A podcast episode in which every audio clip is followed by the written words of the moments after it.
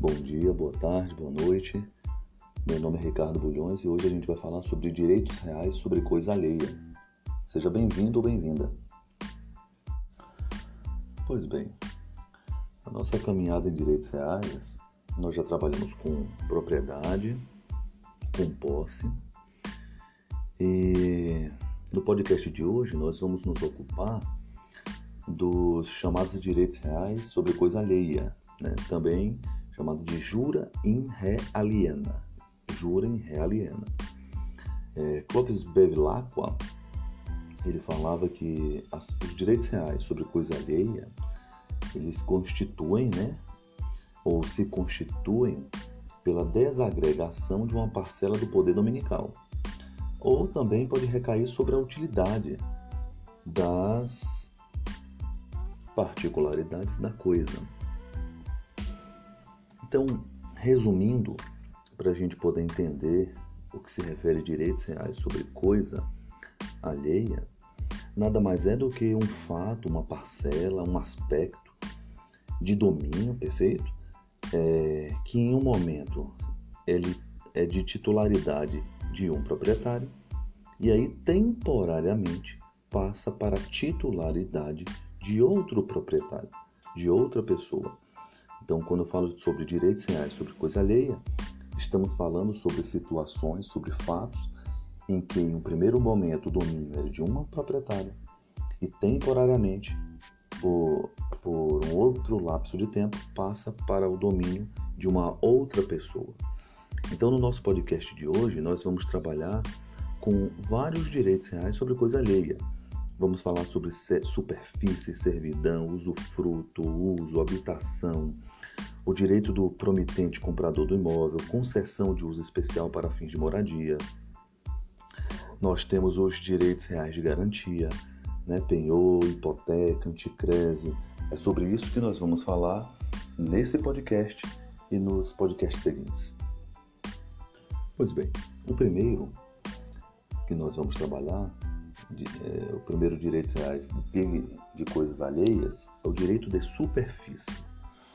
Então, pelo direito de superfície, o titular do direito, ele confere a outro o direito de construir ou de plantar em terreno alheio. É basicamente isso. Direito real de superfície é o direito de construir ou de plantar em terreno alheio.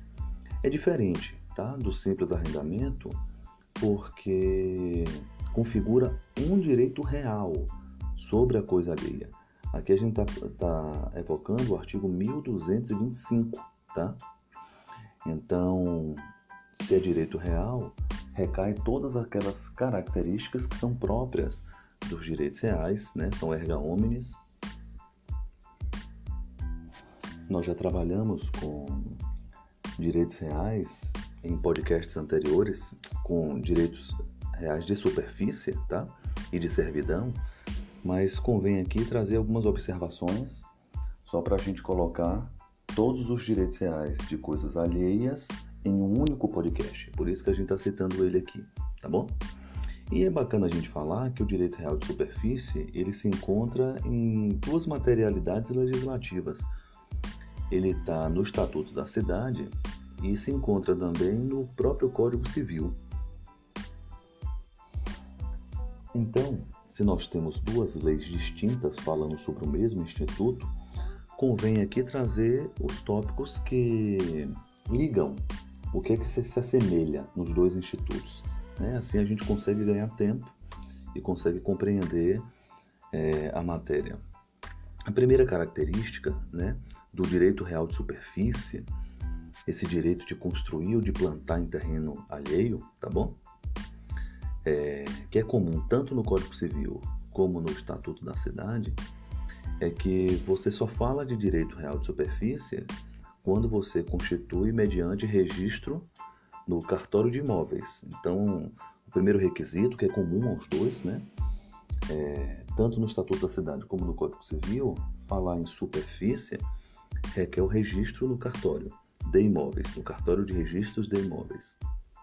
Além disso, a concessão da superfície pode ser gratuita ou onerosa. O próprio código deixa essa observação nós podemos formalizar negócios gratuitos de superfície, perfeito, ou negócios onerosos, é possível, a forma nesse sentido é, é livre, tá? Além disso, é, é possível que o direito de superfície possa ser transferido para terceiros, tá? Esse direito de construir de plantar, além de ser na sua forma do negócio jurídico tanto gratuito ou onerosa, também é possível ser transferido para terceiros. Um quarto tópico que é comum às duas materialidades legislativas é que, em caso de alienação, né, em caso de venda do imóvel do direito de superfície, que é possível você também formalizar a venda do direito de superfície, é, o, de, o, detentor da superfície, né, quem tem o um domínio da superfície, ou o proprietário, ele tem o direito de preferência. Então, esse direito de preferência ele é um instituto que é uma característica do direito de, de preferência, tá? Agora, nós temos diferenças. Além dessas quatro coisas, desses quatro tópicos que ligam o direito de superfície, nós temos também algumas, alguns distanciamentos, tá bom? E as principais diferenças que o Código Civil tem para o Estatuto da Cidade é o primeiro. Então, a primeira, né? No Estatuto da Cidade, o direito de superfície ele pode ser fixado por prazo indeterminado. Nós já vimos em momentos anteriores, é, e aqui eu deixo essa ressalva, que pelo Código Civil é necessariamente ter, é obrigatório, é necessário ter um prazo para você formalizar um direito real de superfície. Inclusive, essa regra que nós vimos anteriormente no artigo 1369 do próprio Código Civil. Uma outra diferença é que no Estatuto da Cidade, o direito de superfície ele abrange o direito de utilização do solo, subsolo, espaço aéreo, né? Só que no Código Civil nós já vimos que o direito de superfície ele não autoriza obra no subsolo, tá? Salvo, claro, tem essa observação, se for inerente ao objeto da concessão. Então significa dizer que no documento que você constitui ah, o direito de real de superfície, deve estar muito claro que a utilização do solo está abarcada. Então, olha que coisa interessante. Nós temos o mesmo instituto previsto em duas, em, em duas legislações diferentes. Nós temos alguns tópicos que são comuns aos mesmos, né? o registro no cartório, ser feito de forma gratuita ou onerosa, é, pode ser transferida a terceiros, direito de preferência, mas nós também temos diferenças. Né? No Código Civil, o prazo sempre é determinado, você não pode botar um prazo indeterminado. É, no Estatuto você já pode. Você, no Código Civil, você, o direito de superfície, né? esse direito de você construir ou plantar em terreno alheio, ele só abarca a superfície, não abarca subsolos, salvo se houver uma manifestação diferente no documento e no Estatuto da Cidade não. Uma última diferença que é importante a gente falar aqui é que no Estatuto da Cidade a morte do superficiário ele transmite o direito de superfície aos seus herdeiros, tá? E no Código Civil o assunto ele é omisso. O legislador ele simplesmente é, não abarcou a transferência, tá? Aqui convém nós temos posicionamentos diferentes da doutrina, e aí eu vou passar o meu, mas é comum e é possível você trabalhar com algum legislador que trabalhe de maneira diferente. Se é direito, e é direito real, nós podemos entender que esse direito se transmite. Então, embora o código seja omisso, nós podemos interpretar, integrar essa lacuna é, utilizando analogia, utilizando talvez analogia o próprio Estatuto da Cidade, e se não, é, nós podemos trabalhar como, com, se não quiser trabalhar com analogia, com os princípios fundamentais em matéria de direito privado, que pode se alimentar essa possibilidade de transferência do, do direito real de superfície, embora o legislador seja omisso quanto a isso. Perfeito? Pois bem, O segundo direito real sobre coisa alheia que nós vamos trabalhar, se a gente já sabe o que é superfície, nós já sabemos dessa maneira muito, muito sucinta, já trabalhamos em momentos anteriores. Se você já sabe que é o direito de construir ou de plantar em terreno alheio, o segundo, a segunda modalidade de direito sobre coisa alheia que nós vamos trabalhar são as servidões. Perfeito? E a servidão, ela é um direito real sobre coisa imóvel, tá? Que impõe um ônus em proveito de um, uma outra coisa imóvel, pertencente a dono diverso. Vou explicar. Em outras palavras, é um imóvel que acaba servindo para um propósito de outro imóvel, tá? É, seria, por exemplo, um, um prédio, tá? E aí eu citei a terminologia prédio porque o próprio legislador fala que o imóvel que suporta a servidão, ele é denominado de prédio serviente, tá? Eu vou dar um exemplo claro.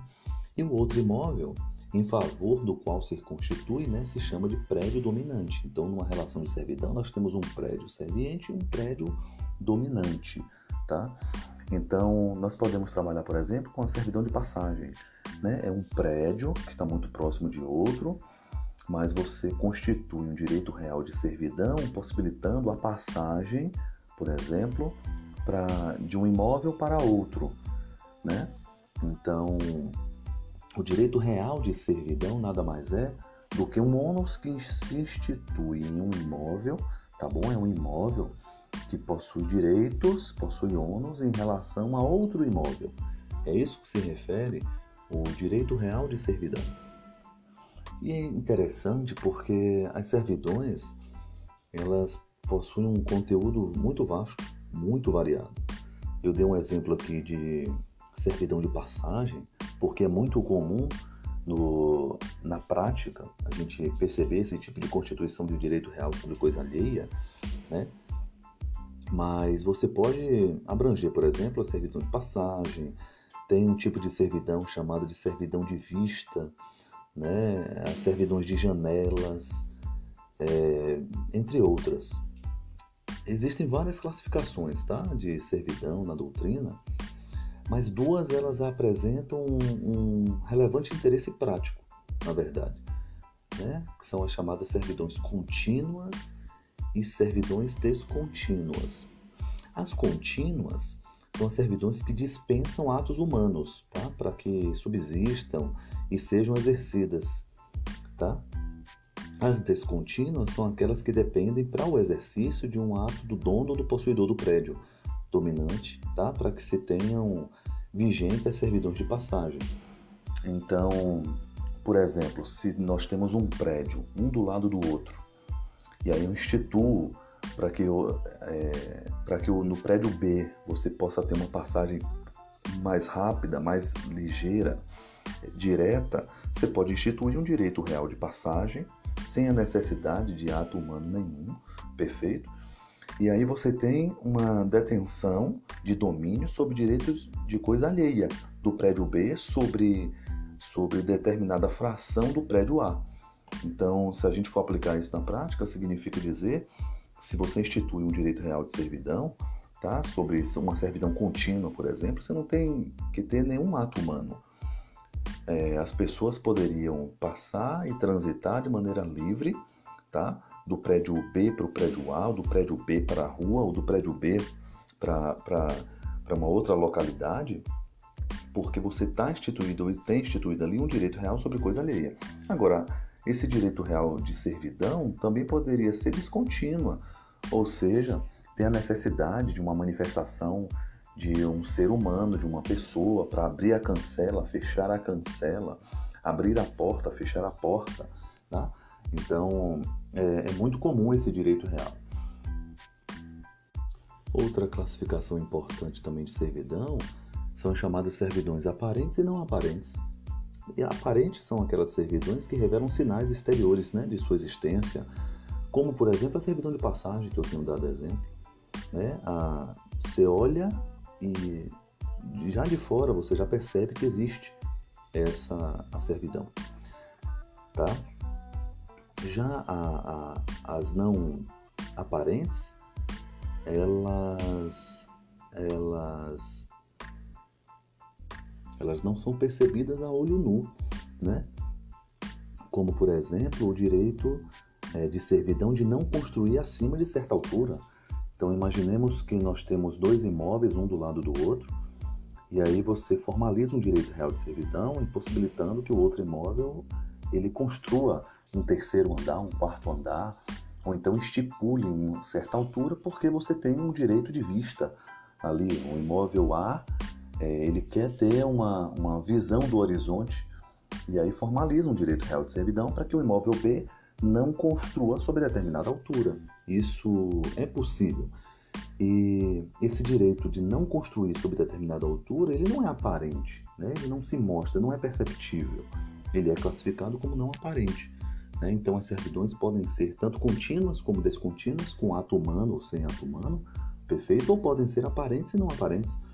É, não necessitam, não podem ser perceptíveis a olho nu, tá? não aparentes, ou são perceptíveis. Você olha e você já percebe que existe ali um direito real de servidão. Tá? É... E aqui cabe uma observação bastante importante, tá? Porque as servidões que sejam a único tempo aparentes e contínuas, olha que coisa importante eu vou falar. Eles podem ser adquiridos por uso capião, tá? Essa, inclusive, é a regra presente no artigo 1379 do Código Civil, tá?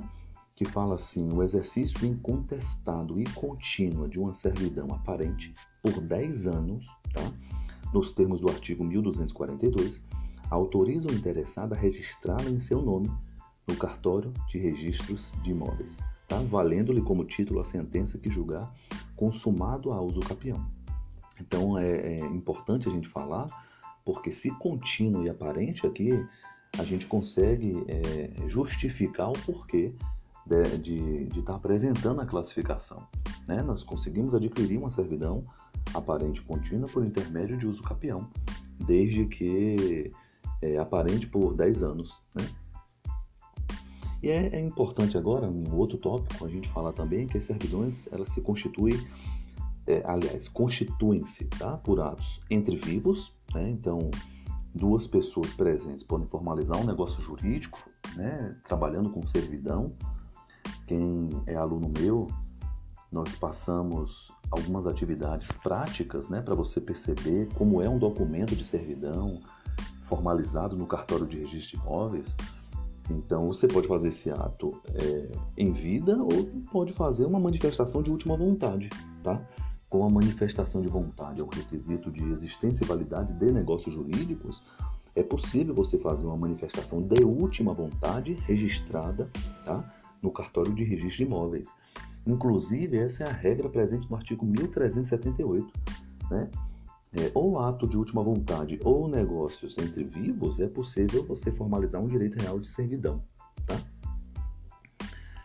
É, vamos falar um pouquinho sobre o exercício né, das, das, das servidões. E a regra de exercício de servidão é a seguinte: inclusive está expresso no artigo 1385, tá? É, o dono ou possuidor do prédio dominante, tá? É, não pode embaraçar o exercício legítimo da servidão, perfeito? Aqui a gente também pode ver no artigo 1383. É, isso porque a servidão, como é um direito real, né, ele pode ser exercido a erga omnes, né, ou seja, contra qualquer pessoa que ocupe o imóvel serviente, perfeito? Então essa, essa é a regra prevista no exercício das servidões. Não, não, não é possível, pelo menos de regra, é, que a outra parte embarace a utilização ou crie obstáculos na, na utilização, no domínio, no exercício do direito real sobre coisa alheia, né, no caso da servidão. Agora, tem uma regra também bem controvertida, me permita fazer essa observação, que está presente no artigo 1385, parágrafo 3 né, pois porque ele autoriza, acaba autorizando que o dono do prédio dominante, olha que coisa, é, autoriza né, a expandir por necessidade de cultura ou indústria servidão mediante indenização ao dono do prédio serviente. Então, aqui é, é interessante a gente pensar que se trata, né, de acordo com a própria doutrina, se a gente for para Venosa, Stouze, Pamplona, é, Maria Helena, Anderson Schweber, a gente percebe que é, a doutrina fala que é um caso de expropriação por interesse particular. Olha que coisa interessante. O próprio Silvio Rodrigues tem uma obra para trabalhar só sobre isso.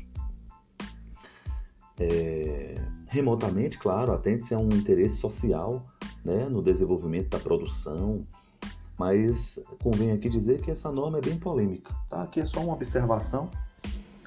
E quando é que se extingue né, as servidões? Tá? Para você extinguir uma servidão, é, segundo o código, é necessário o cancelamento do registro do cartório de registro de imóveis, tá? É, é possível também a renúncia do titular da servidão, é possível a cessação tá, da, da utilidade da servidão, então ela atendia uma finalidade específica e acabou a finalidade, tá? E o código ainda, né, além desse cancelamento, além dessa renúncia, além dessa cessação de utilidade, essa finalização da finalidade da, da servidão, nós ainda temos, o código cita como causa extintiva o chamado direito de resgate. Olha que coisa. Que na servidão, convém aqui dizer, ela não é compulsória, tá? Ela exige para esse resgate a concordância do dono do prédio dominante, né? É...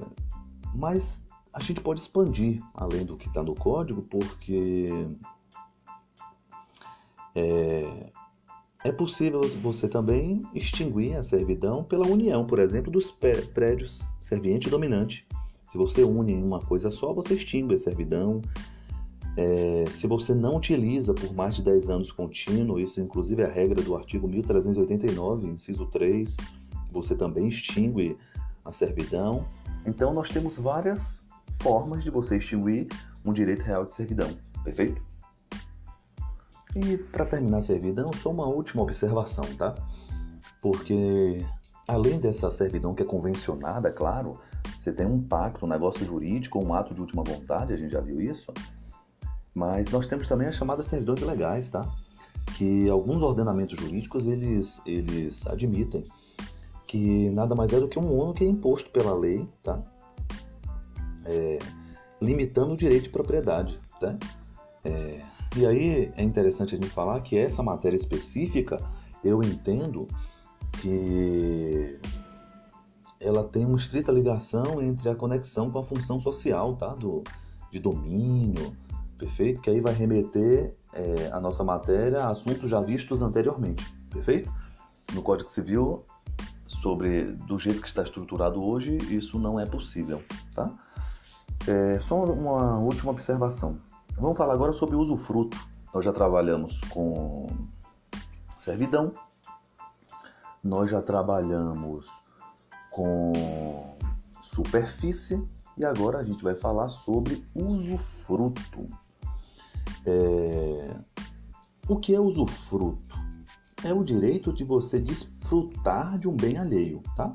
Conservando-lhe, você conserva ele, é, a sua substância, mas você a utiliza né? Então, no usufruto, é, o usufrutuário, ele temporariamente, é importante a gente falar, né? não é ad eterno, é temporário, ele pode usar e pode gozar da coisa, tá? Em outras palavras, é, o proprietário ele acaba se despindo né, da, da, das principais faculdades do domínio é, e por isso ele, ele acaba sendo chamado de nu proprietário, né? Então ele, ele só mantém o direito de dispor da coisa, né? E de exigir a conservação da sua substância. É basicamente isso.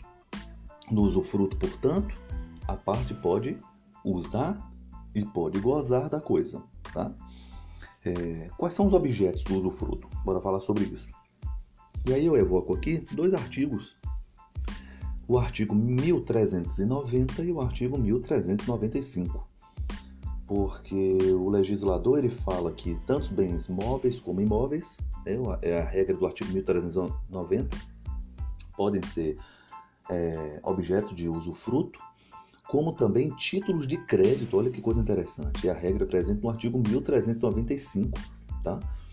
Então, usufruto de créditos de ações de sociedades anônimas é, são práticas recorrentes, tá? É, convém falar isso nas práticas é, negociais. E quais são os direitos e quais são os deveres do uso frutuário? É importante a gente falar isso aqui. Tá? É, dentre os principais direitos, vale destacar aqui a administração e a percepção dos frutos. Né? É a regra, inclusive, presente no artigo 1394. Tá? É... E aí outro, Outra coisa importante, outro direito importante, é de realizar despesas na conservação da coisa, tá? É, cobrando inclusive do nu proprietário a importância despendida. A gente pode perceber isso, se eu for avançar aqui um pouquinho no código, no artigo 1404, no parágrafo 2 Agora, entre os deveres tá, do usufrutuário, é, tem alguns que se destacam, vou falar aqui de três. O dever de conservar a substância da coisa, tá? O dever de dar ciência ao nu proprietário de qualquer lesão, ameaça produzida na posse da coisa, tá? em seus direitos. É, esse dever de informação ele é obrigatório. E nós temos também o dever de arcar com as contribuições do seguro, se a coisa dada ao usufruto estiver segurada. Então, essa obrigatoriedade de arcar com as contribuições do seguro, de informação tá? e de conservar a coisa são obrigatórias. Né? Então, a gente, a título de exemplo, né, para a gente pensar o usufruto, é o sujeito que tem uma terra e aí cede a possibilidade do outro de estar tá colhendo os frutos, por exemplo, daquele pomar ou daquela, daquela plantação. Né? Você tem ali um, um, um, um, direito real que está fixando ali a possibilidade de, de uso e de gozo. Né? É um direito real sobre coisa alheia, você tem um proprietário tá? Mas aí você está tirando alguns dos poderes de propriedade, né? Por, exatamente por isso que nós falamos aqui que esse, esse sujeito é chamado de nu proprietário, perfeito? Porque ele não tem o, nem o gozo, nem a, nem a, utilização, porque quem o faz é uma outra pessoa, perfeito? É, vale destacar aqui, a gente já falou isso no início do podcast, que o usufruto ele é temporário, tá? É, pela, por sua própria natureza tá? Então a lei ela, ela determina a extinção pelo transcurso do tempo, tá? Mas tem outras causas extintivas também. Perfeito? Por exemplo, você pode colocar um termo, requisito de eficácia, né? Um requisito acidental de negócio jurídico. Então, você pode extinguir o usufruto quando advir, né, com, com o advento do termo final da sua duração, você pode extinguir também o usufruto pela morte do usufrutuário, tá?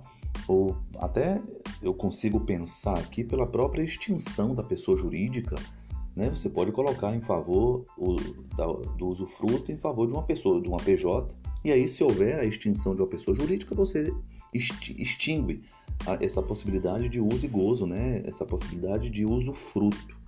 Perfeito? É... Agora, note, aqui é só e tão somente só a título de observação, perfeito? Porque, embora temporário, o usufruto, aqui é uma, cabe, cabe aqui uma exceção, ele pode ser vitalício, tá?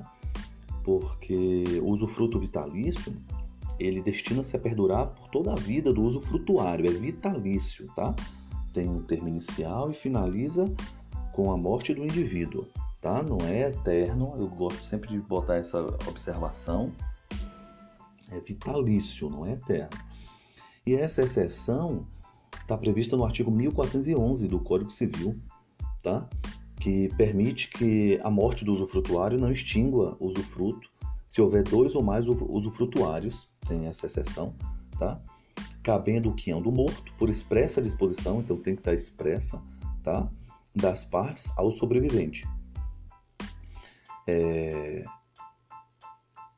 Uma outra observação que nós temos aqui em relação ao usufruto, não é um instituto muito muito, muito, muito ampla, que assim como a servidão, usufruto, claro, ele é um negócio jurídico, então é, a sua fonte ele é sempre convencional, tá?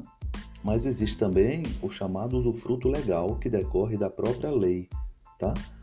Então, aqui a gente pode trabalhar aqui com alguns exemplos. Os pais, eles têm usufruto legal sobre os bens do filho, né? A depender da capacidade, se o filho for considerado absolutamente incapaz, você tem aqui instituído, tá? O próprio código prevê isso, implicitamente, um usufruto legal. Porque nesse poder de representação, os pais, eles, eles têm usufruto legal dos filhos, perfeito? E aí vale o imperativo de conservação da coisa, né? E aí nós finalizamos aqui o nosso podcast, né? Trabalhamos com superfície, trabalhamos com usufruto, trabalhamos com servidão. Essa é só a primeira parte no que se refere a direitos reais de coisas alheias. E nos próximos encontros a gente vai trabalhando com os demais, tá? É, concessão de uso, habitação, direito real de laje, nós vamos trabalhar com diversos outros institutos. Aí eu finalizo aqui esse, essa primeira parte. É, quero agradecer a você pela oportunidade de estar ministrando esse conteúdo de direitos reais. Qualquer dúvida, me procure nas redes sociais. Um fortíssimo abraço, Deus abençoe, tamo junto.